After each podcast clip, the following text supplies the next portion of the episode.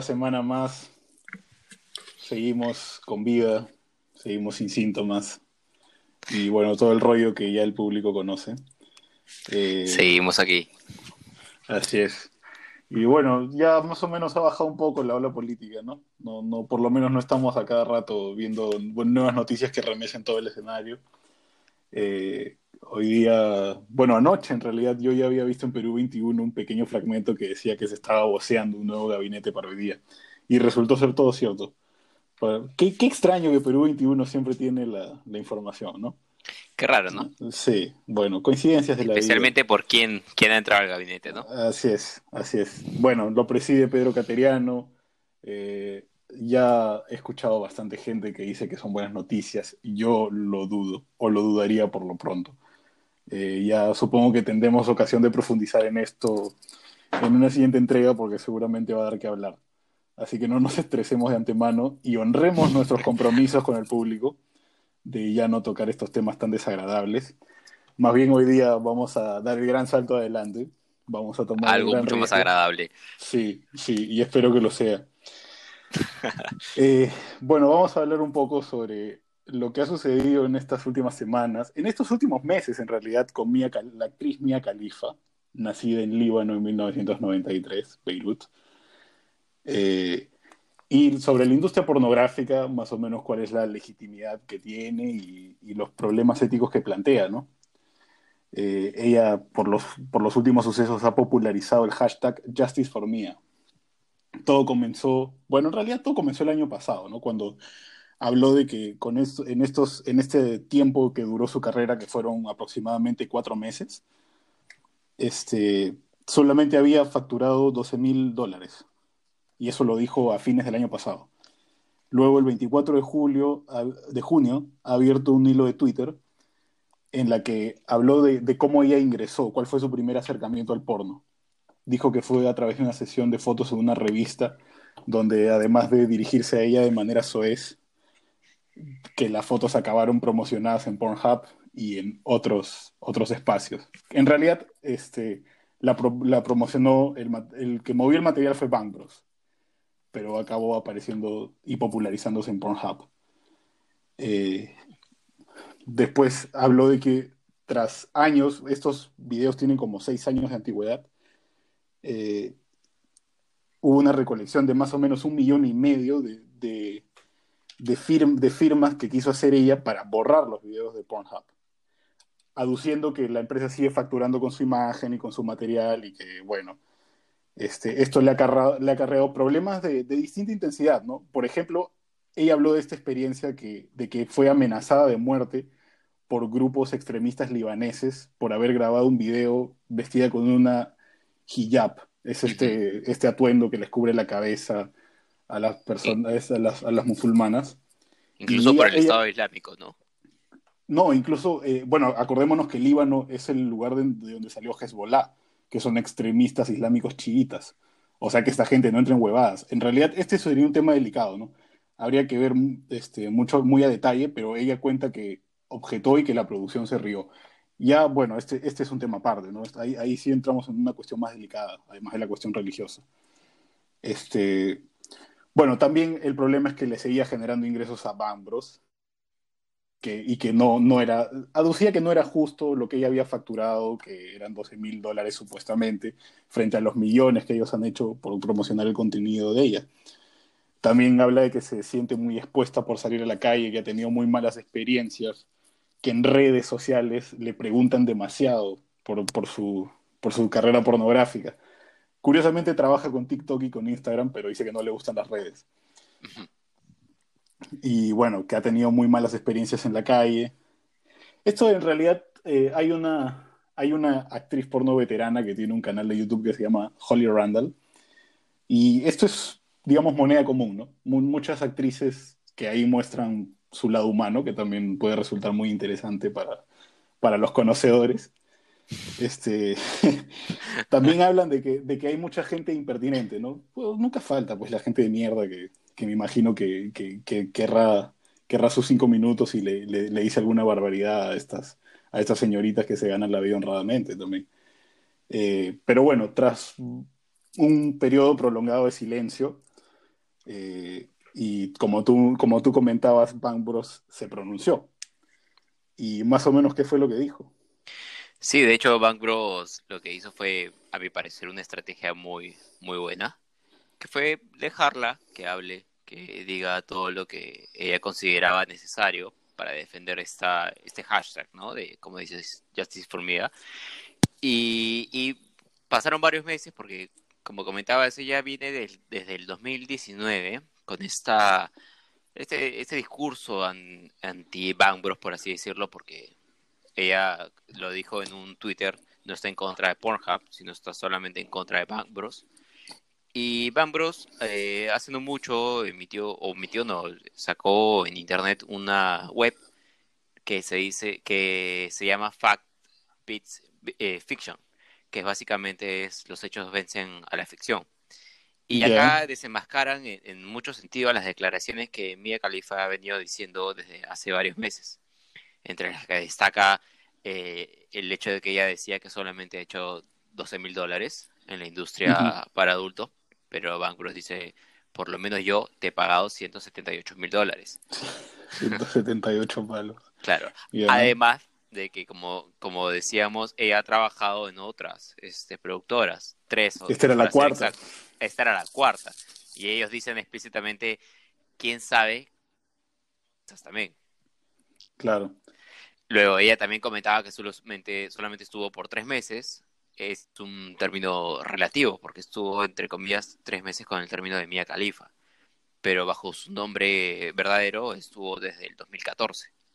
Mia Calista. Ajá, hasta el año 2017, que es cuando se retira, y en total en realidad han sido dos años y nueve meses.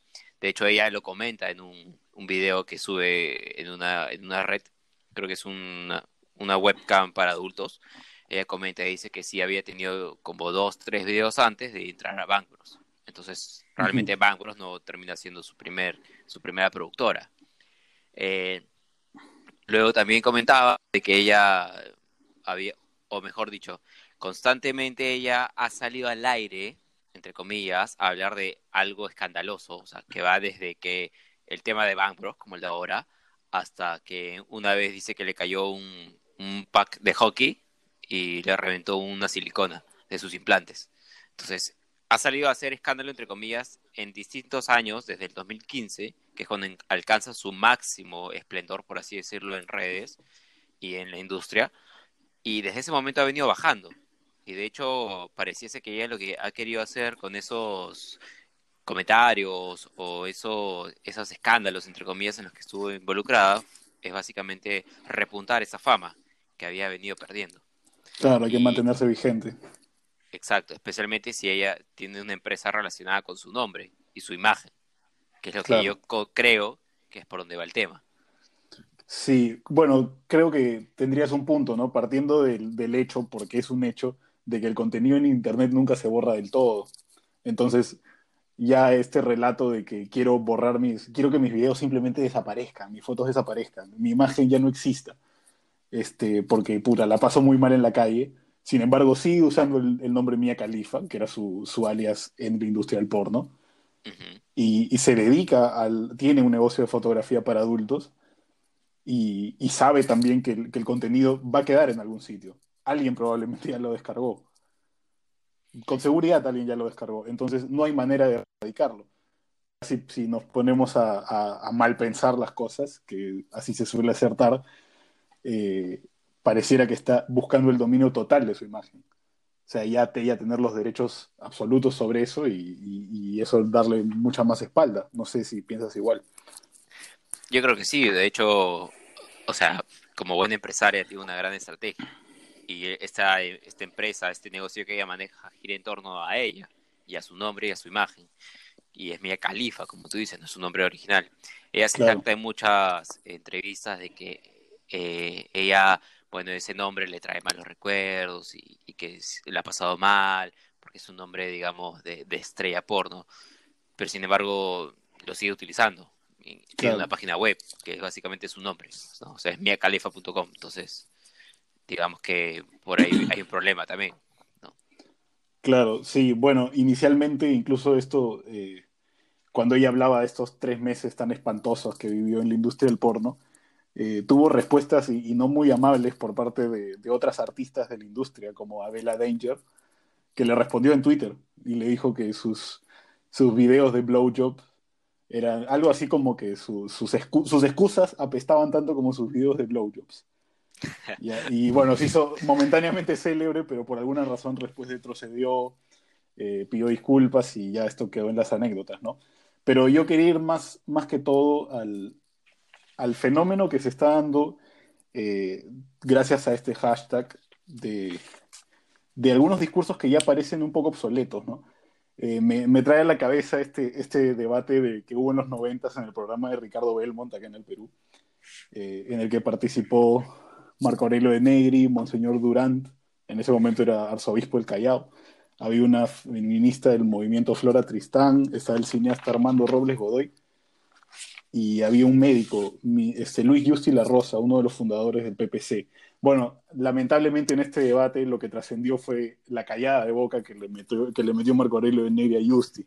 Digamos que en esta cultura del turn down for what, de la chacota, de la respuesta rápida, de la humillación, eso es lo que más gustó y esto es lo que más se viralizó cuando le dijo que quien no ha investigado no tiene derecho a hablar y sacó la Biblia y el libro rojo. Claro, sí, eso me parece que fue muy, muy audaz, ¿no? De parte de... fue buenísimo.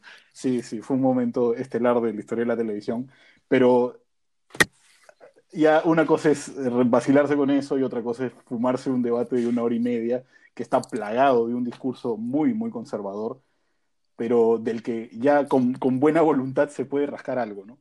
Eh, digamos que yo me he dado ese trabajo, por supuesto, y, y, más o menos la argumentación de Monseñor Durant, como buen sacerdote, era primero etimológica, ¿no? El porno viene de los, de los vocablos griegos porné, que significa prostituta, y grafein, que significa escritura.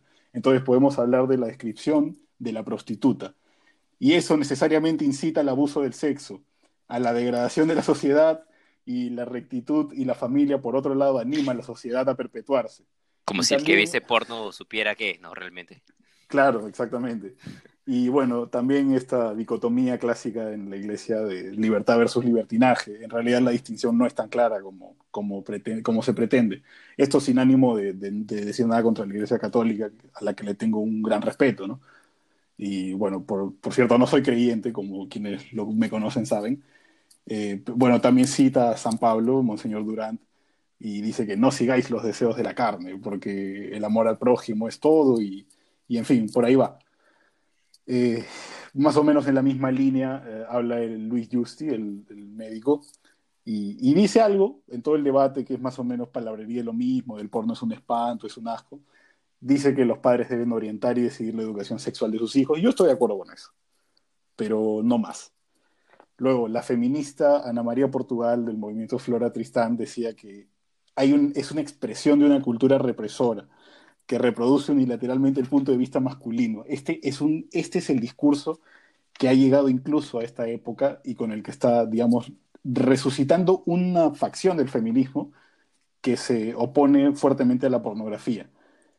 Eh, esta, esta, señorita, que bueno, no sé dónde andará ahora, eh, decía que la pornografía era la negación de la sexualidad y, que había, ella apuntaba, su movimiento apuntaba a una reivindicación de placeres igualitarios que solo se veían este, eh, cristalizados en el erotismo, que el erotismo no es lo mismo que la pornografía, que el erotismo era una expresión integral, vital, creativa, artística de la sexualidad humana. Eh, Robles Godoy, por otro lado, el cineasta, eh, dice, decía que los dos fenómenos relacionados a la pornografía y que lo vuelven un tema tabú son la masturbación y la censura. Y que él, no lo consideró un arte, sino la declaración de un arte, pero que el erotismo sí lo era.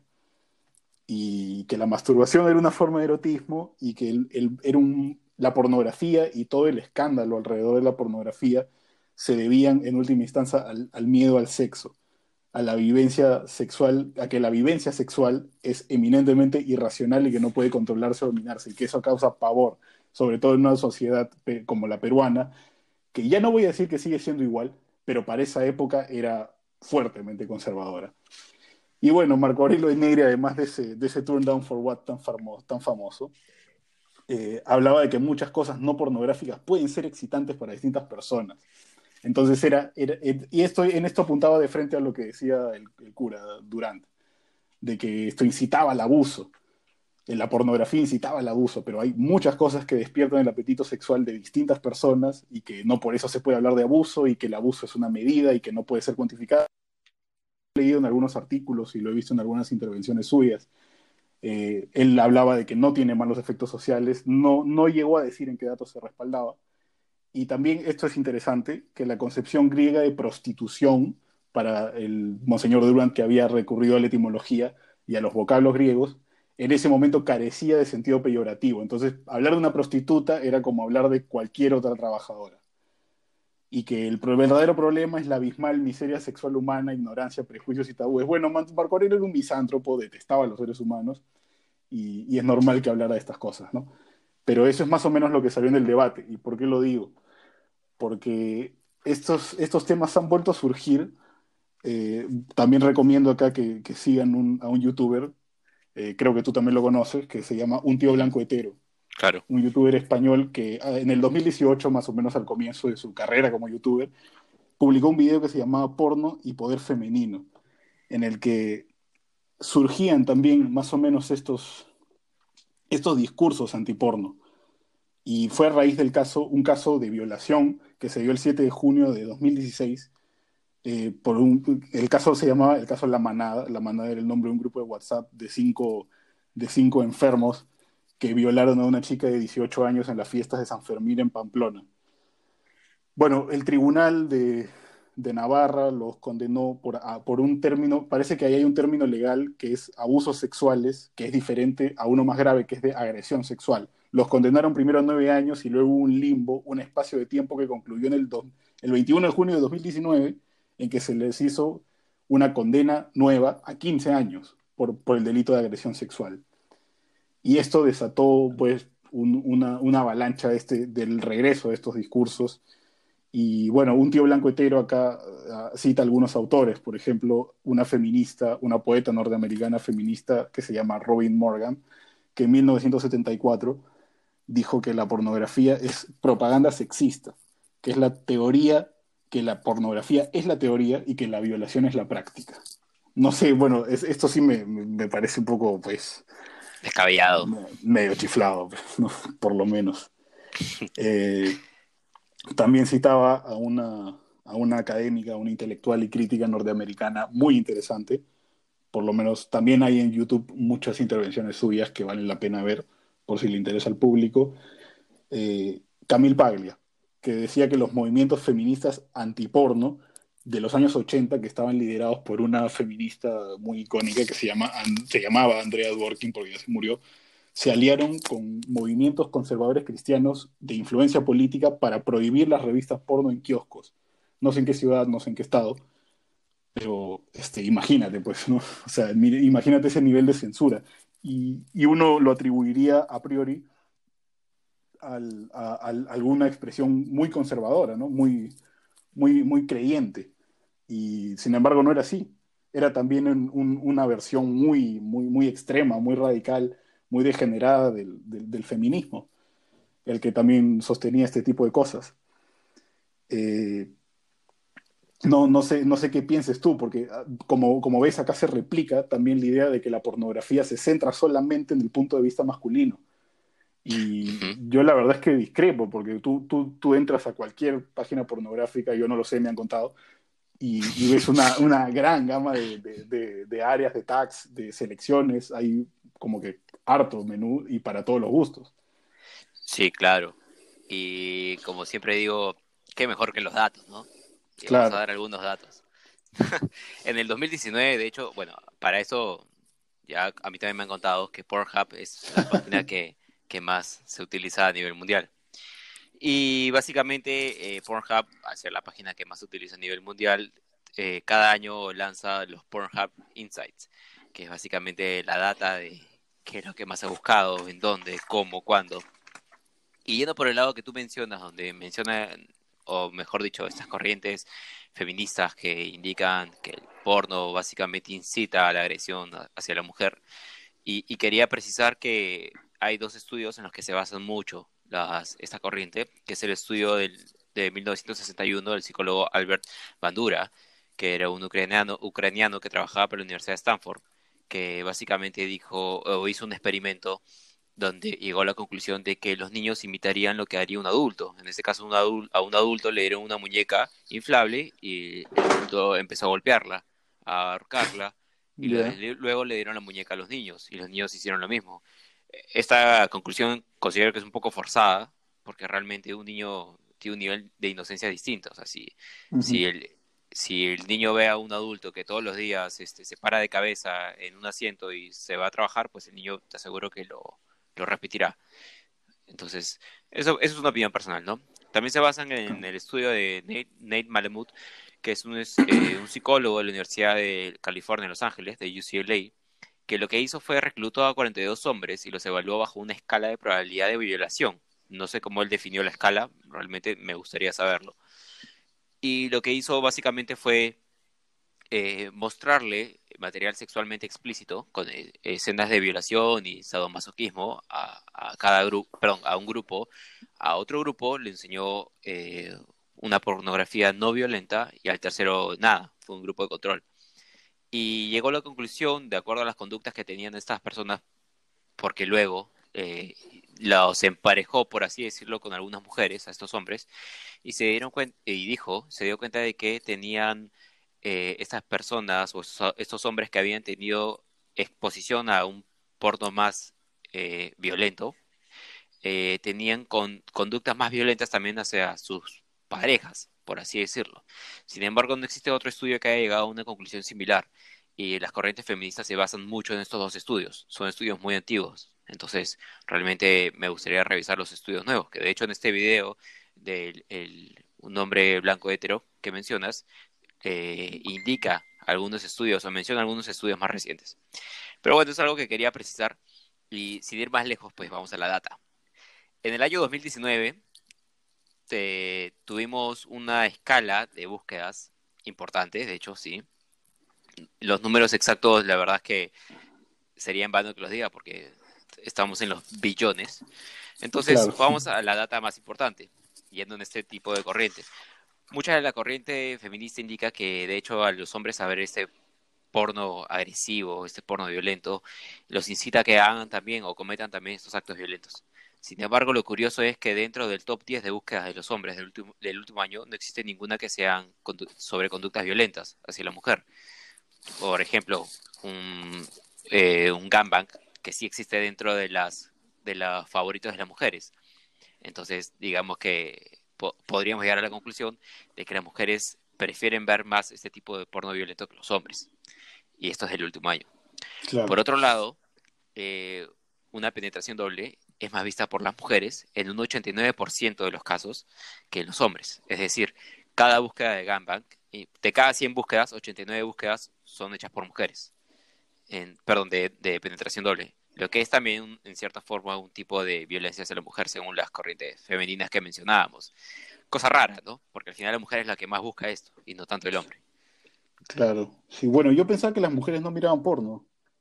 Yo pensaba lo mismo y de hecho, eh, de hecho, esta data indica que sí, efectivamente los hombres lo ven más, pero menciona también y precisa antes del estudio que muchas de las mujeres son discretas al momento de hacerlo. E incluso mencionan que mucha data e incluye a, mujeres que, entre comillas, tienen algún nombre o un usuario relacionado con un, el término masculino, ¿no? O sea, se hacen pasar entre comillas como si fuese un nombre, pero dice que es algo menor y no es representativo. Entonces, digamos que sí hay bastantes mujeres que, entre comillas, no ven porno, pero sí lo hacen. claro, claro. incluso también él mencionaba este, bueno, digamos que ya, ya, ya se, puede, se puede afirmar que no, que no, no se puede demostrar pues, la, la, relación causal que hay entre, entre las violaciones o las agresiones sexuales y, y, el consumo de porno, ¿no? Este, incluso eh, a raíz de lo que tú dices, de que el hardcore suele ser preferido por las mujeres, eh, él mencionaba también que hay una exdiputada que se llama Clara Serra, del, del Parlamento Español, que admitía que existe ese deseo de humillación en las mujeres pero ella lo problematiza. Ella habla de que, de que esto es, bueno, una imposición cultural que está determinada por la falocracia o el falocentrismo, Y, bueno, digamos que yo creo que llega una reflexión con la que yo coincido plenamente. O sea, si vamos a arrancar a patologizar preferencias sexuales, puta, en verdad estamos más bien retrocediendo, ¿no? Supuestamente estamos en, la- en una senda que es hacia, hacia aceptar, bueno, aceptar cosas, respetar cosas que se hagan entre cuatro paredes, y desde la política se pretende pontificar y decir que pues, estas cosas so- están mal o bien por una cuestión religiosa o por una cuestión cultural, yo creo que estamos retrocediendo, estamos cagados, o sea, hay una, hay una fuerte contradicción, hay una disonancia, pues, este, que es irreconciliable, ¿no? Claro. Y me parece que esto perpetúa más bien una connotación negativa de la pornografía y, y que no, no es saludable, no es saludable. Eh, por suerte, también este, uno en internet se topa con cosas muy curiosas y Jordi el niño polla, el, ¿Quién el, será? este, no, no sé, no- no, yo no lo conocía, pero creo que es este, un actor español. Tiene un canal de YouTube en el que ha- habla de algunas cosas que son interesantes y son positivas del- del- de la industria del porno, ¿no? Pero señala que para empezar no, no se puede hablar de desigualdad salarial, por lo menos, porque los actores ganan un poco menos que las actrices por lo general. Y bueno, eso se, se explica también por lo que tú dices, ¿no? Que hay, hay, hay hombres, hay, hay una mayor cantidad de hombres que ven porno, por lo menos que lo admiten. Eh, dice que el extra ya pues gana una propina. Claro. La verdad, yo no quisiera ser el extra, pero también él, él tiene pareja, le llama este, cariñosamente la primera dama, y dice que se puede tener pareja perfectamente desarrollando confianza. Ya, estas son cosas en las que yo no diría este, que estoy de acuerdo, ¿no? Incluso abundaba en este debate entre De Negri y el, y el resto del panel esta, esta, esta idea de, mira, pues tú defines el porno, porque, pero a ver, a ver si te gustaría que tu hermana o que tu vieja o todo. No, pues sin duda hemos sido criados bajo ciertos valores y a mí pues no me gustaría, sí me jodería, pero igual estas cosas hay que discutirlas dejando de lado nuestras emociones. Esa es la idea. Claro. Aparte, Este- como me comentabas este, antes en la previa, eh, la actriz Riley Reid, ella decía que tenía un apoyo familiar bastante importante. Entonces, Sí, la verdad eso me conmovió, eso me conmovió. Qué, qué, qué bonito que tenga este, el apoyo y la confianza y, y el orgullo Claro. por parte de sus padres. yo, Este, yo no la ella conozco, también- la verdad no sé quién es, pero, pero bueno, de hecho debe ser una persona admirable. No, sí, de- definitivamente. Se, se ve que es una joven muy agradable y, y- y le espero un buen porvenir y, y que Dios la bendiga. Este, dice, dice que siempre le gustó tener sexo desde muy joven. Ah, sí, Eh, de hecho, se, claro, de, de hecho se metió orgías en secundaria. Ah, mira, ¿cómo bueno, se llama la sí, pues. secundaria? No sé, no sé, lo yo también estuve buscando. Este, eh, tampoco sabe cuándo va a dejar el, el negocio, está ahí desde el 2011 sin fecha de salida, porque parece que la cuestión sí es vocacional, o sea que la, el, digamos que el, el porno puede ser una cuestión de vocación también. No hablo de consumo, sino de, de la producción y, y- y de- y del, del ser actor, ¿no? Eh, dice que ella se siente muy empoderada por la industria, para usar términos feministas, muy empoderada por la industria, y, y que valora la libertad sexual de la industria, y eso lo explicaba como que, o sea, algún colega que me atrae, o siquiera que me caiga bien, ya se cagó, me lo tiro. y bueno, yo creo, sí, pues esas son sociedades dif- diferentes, ¿no? Yo, yo como sudaca no lo puedo entender, pero, Ujú. pero se respeta porque Claro. por el mero hecho de Y, existir, ¿no? y, y lo que mencionas, ¿no? Como, como sudaca, como peruano, y de hecho eh, no vamos a poder entenderlo porque te doy un dato, lo que la categoría que más se ve en el Perú es hentai. Entonces, Ah, digamos que todos ven dibujitos. Y, Ah, y tú, Pulpín, que me estás escuchando, si tu pata a tu pata le estás jodiendo de que mira hentai, pues jódelo, porque es muy probable. Y, Este, y quería, quería también dar un dato, que es que, cerrando el tema de Mia Khalifa, que en el año 2019 Mia Khalifa fue la segunda actriz más buscada de todo Pornhub. Digamos que sus videos siguen generando contenido, ¿no? Y encuentro desde el punto de vista empresarial justas razones para entender por qué quiere adueñarse nuevamente al 100% de su imagen y su nombre. Sí, claro. Bueno, sí, pues, o sea, es que ya tampoco es como para darlo por sentado, pero parece, parece que el panorama está claro y, que, bueno, estaba recurriendo a todas estas argucias y a este discurso por motivos este, corporativos. También se respeta que quiera hacer plata, pues, pero, pero ya, ya mover a toda la gente ya provoca un- una zozobra social, pues un malestar y, un, un retorno de, no sé, pues, y, y, eso todavía no se acaba, o sea, cómo, cómo irá a terminar y qué cosas acabaremos oyendo, ¿no? Porque ya cuando, cuando se sueltan estas cosas, ya también se, se, suelta la gente que quiere expresarse y acaba tomando estas banderas como suyas y, y, se radicalizan mucho las facciones. sí, claro. Y bueno, nosotros seguiremos viendo hentai como buenos peruanos. Ah, tú seguirás viendo hentai, yo no sé. yo no veo esas cosas, yo no veo esas cosas. Está bien, voy a entrar, no conozco, voy a conocer ese sitio. Sí, no, definitivamente, hay, hay que visitar Polos Azules. Aunque yo no sé si Polos Azules lo siga vendiendo, ¿eh? porque ya la, la, última vez que lo sigan vendiendo, ¿y cómo sabías? Me han contado, pero, Ah, ok, ok. No, pero ya, si, si, comenzamos con ese, si comenzamos con esa, con esa mentalidad, yo ya, ya, ya, quiero terminar el programa por acá, aparte porque ya se nos está acabando el tiempo. Así que supongo que será para la siguiente edición. Amén. Así, será, veo. Un placer y nos vemos en el siguiente episodio. Así será, así será. Adiós. Adiós.